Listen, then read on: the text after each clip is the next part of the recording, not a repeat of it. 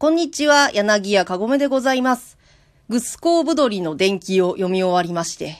えー、こういう話だったんだと思ってね、実は初めてちゃんと読んだんですよ。長かったですね。えー、まあ長いと言っても小説としては中編ぐらいではありますが、ちゃんと朗読してみると結構なボリュームがあって、これからね、長いものにもちょっとずつ慣れていこうとは思っているんです。読みたいのもたくさんありますから、そういう意味では中編っていうのはいいとっかかりだったなと思いますが、あの、この間、ちょっと落語家仲間と話をしていて、こういう配信やってるよ最近っていう話をしてたんですよ。で、そしたら、あ、なんかやってるねって知ってるよって言ってくれて、で、あの、言われた、言われてね、ちょっと衝撃だったんですけど、なんか宮沢賢治とか読んでて、宮沢賢治もいいけどさ、もっとポップなの読めばって言われて、え、宮沢賢治ポップじゃんってすごく思ったんですけどね。そんなことないですか？私の中で宮沢賢治ってすごくポップな部類の人だったんですけど、どうもそうじゃなかったみたいで、え、どうしよう、これからもっとポップじゃないものをどんどん読んでいこうと思ってたのになと思って、一瞬焦りましたけど、いや、自分が好きなものをたくさん読もうと思って、すぐ開き直りまして。えー、まあ、そんなことでね、次回から、ちょっと宮沢賢治がずっと続いてたので、え次回からちょっとね、別の人の作品を読もうかなと思っております。で、私はね、こんな配信をやってるぐらいですから、もちろんね、文章を読む、本を、本を読むのはね、とても好きなんですよ。好きではあるんですけれども、どうもね、近頃その、なんていうんですか、読書力っていうんですか。本読むスピードとか集中力とかがね、もうどんどん落ちてきてしまっていて、好きは好きなんですが、なかなか一冊をね、読むペースがもう遅いんですよ、すごく。で、私ね、一冊を集中してガッと読むってよりも、何冊か並行して読んじゃうんですよ、つい。あんま良くないなと思いつつ、一冊のうちの何章か何ページか何章か読んで、で、別の作品をまた何章か読み進めて、で、また元の本に戻ってきて、で、さらにまた別の作品の何章か読んでっていう、そういう読み方をしちゃうもんですから、なかなか一冊を読み終わらなくってですね。で、途中で何が何だかわからなくなるっていうところまで含めて私の中の読書あるあるなんですけれども、まあ、わからなくなると言ったってね、一応ちゃんと話は把握してるんですよ。ただ、途中一瞬パニックになるっていう、その時間があるって、すごく無駄な時間だなって自分で分かってはいるんですけれども、えー、で、これ、全く別のね、全く別のジャンルの全然違う話でやってるならまだいいんですけど、うっかり、こう、なんか似たような、例えば密室トリックとかの推理小説でやってしまうと、もう目も当てられないですね。えー、あれ？なんかさっきこの人のアリバイの話をしてたけど、全然辻褄合わないじゃん。この人アリバイ成立してないじゃんとか思ってたら、もう一冊の方と混同してるとか、もういい加減そういう読み方はやめなさいよって自分で思いつつ、なんかなかなかこう集中力が続かなくって、つい何冊も手を伸ばしてしまうんですよ。えー味変って呼んでるんですけどね、私は。味を変えたくなってしまうんです、読書の。うん、で、最近はね、ずっとスティーブン・キングの一頭を読んでます。えー、全然読み終わらないです、一頭。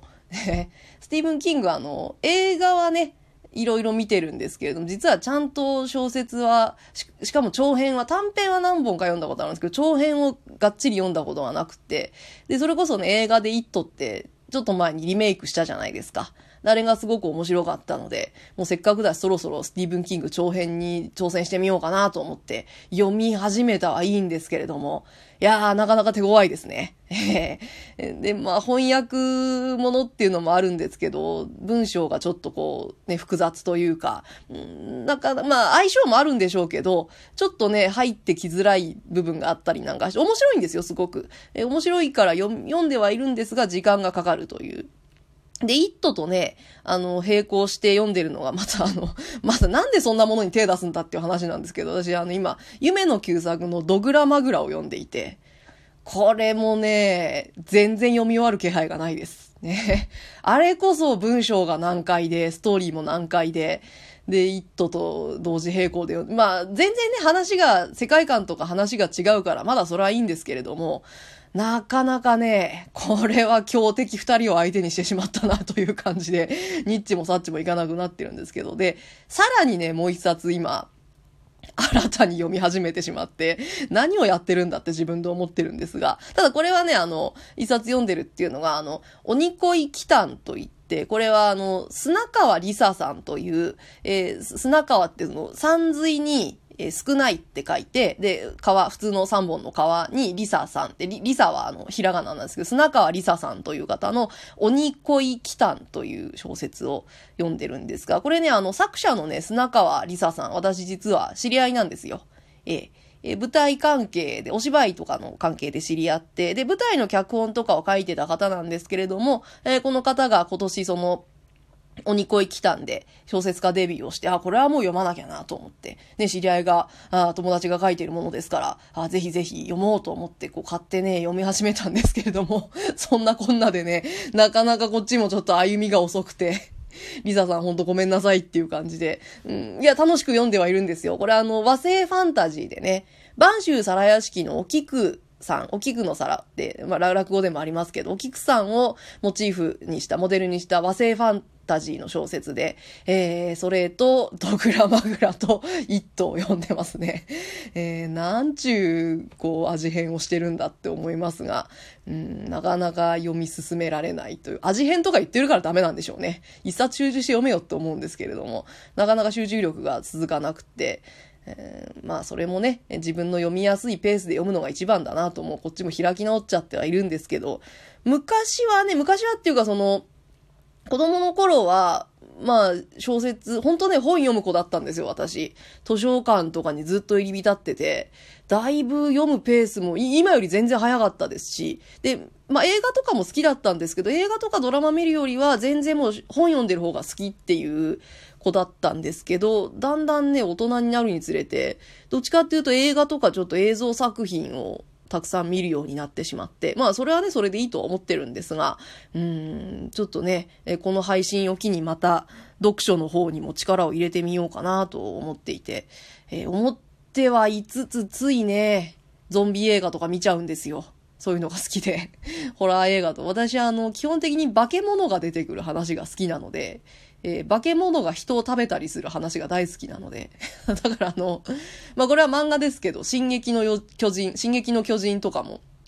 並行して読んでて、何作並行して読んでるんだっていう、えー、感じでね、えー、もういいやと、こうなったらもう行けるところまで行こうと思っていろいろ手を出しておりまして、えー、で、この配信の方でもね、えー、そんなわけなので、ちょっとこう、まあ季節だからっていうこともないんですけれども、そういう階段めいた、あ、お化けとかが出てくる話を読みたいなとそろそろ思っていて、で、江戸川乱歩読みたいってね、えー、ちょっと前にも言ったんですけど、江戸川乱歩もいいけど、そうだ、そういうのも好きだから、あの、今迷ってるのがね、岡本喜道か小泉八雲か、どっちか読もうと思ってるんですよ。で、まあ、江戸川乱歩ももちろん、